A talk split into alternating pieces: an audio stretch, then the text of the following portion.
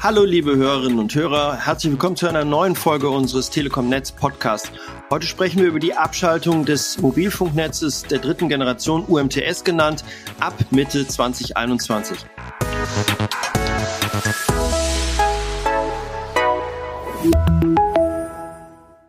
Der eine oder andere wird sich da unter anderem fragen, warum machen die das? Verschlechtert sich dadurch nicht die Netzabdeckung? Oder was bedeutet das Ende von UMTS für mich als Smartphone-User?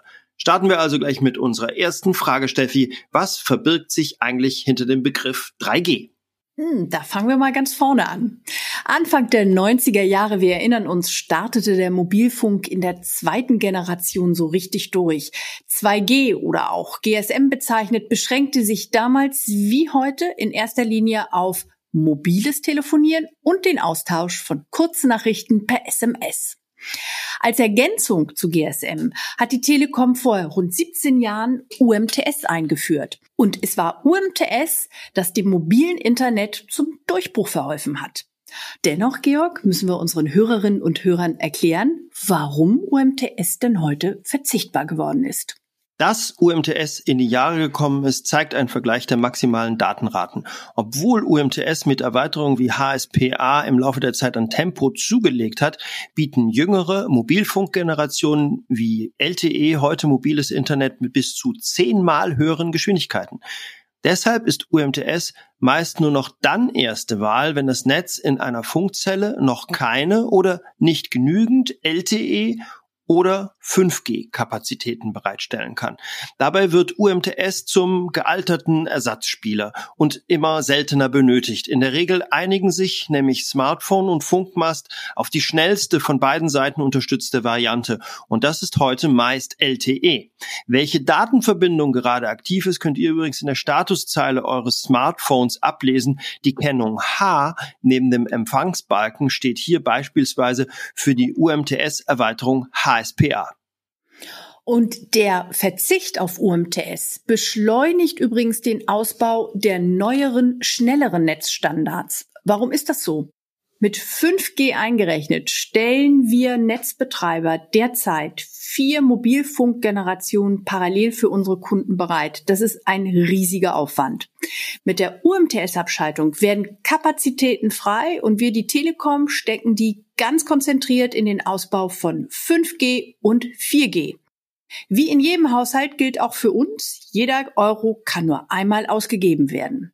Der Ausbau von 5G und 4G ist auch unausweichlich, weil unsere Smartphone-Anwendungen, wie zum Beispiel HD-Videostreaming, immer anspruchsvoller werden und weil wir zusätzlich auch immer mehr Zeit im mobilen Internet verbringen. Deshalb brauchen wir die höheren Datenraten und damit die schnelleren Reaktionszeiten der effizienteren neuen Mobilfunkgenerationen.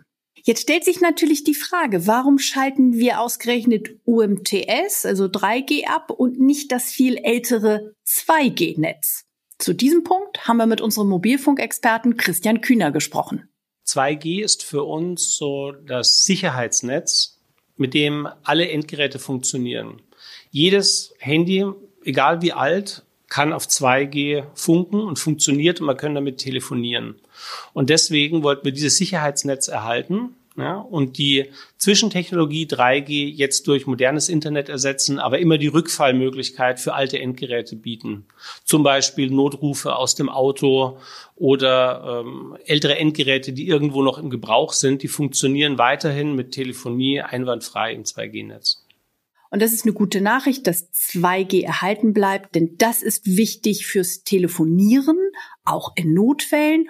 Und das kann man in jedem Fall auch mit einem Modell der älteren Generation. Die Datenautobahn ist nach wie vor da an den Stellen. Wir haben nur die langsame Spur ersetzt durch höhere Geschwindigkeiten, durch 4G, 5G, sodass wir eine Verzehnfachung der Geschwindigkeit haben für den Kunden. UMTS wird also nicht wie ein Lichtschalter einfach ausgeknipst, sondern an den Mobilfunkstandorten nahtlos durch neue, leistungsfähigere Technik ersetzt. Oder technischer formuliert, der Frequenzbereich um 2,1 Gigahertz, in dem bisher UMTS gefunkt hat, wird dann für LTE und 5G genutzt. Die Experten sprechen hier von Umwidmung der Frequenzen oder englisch von Refarming.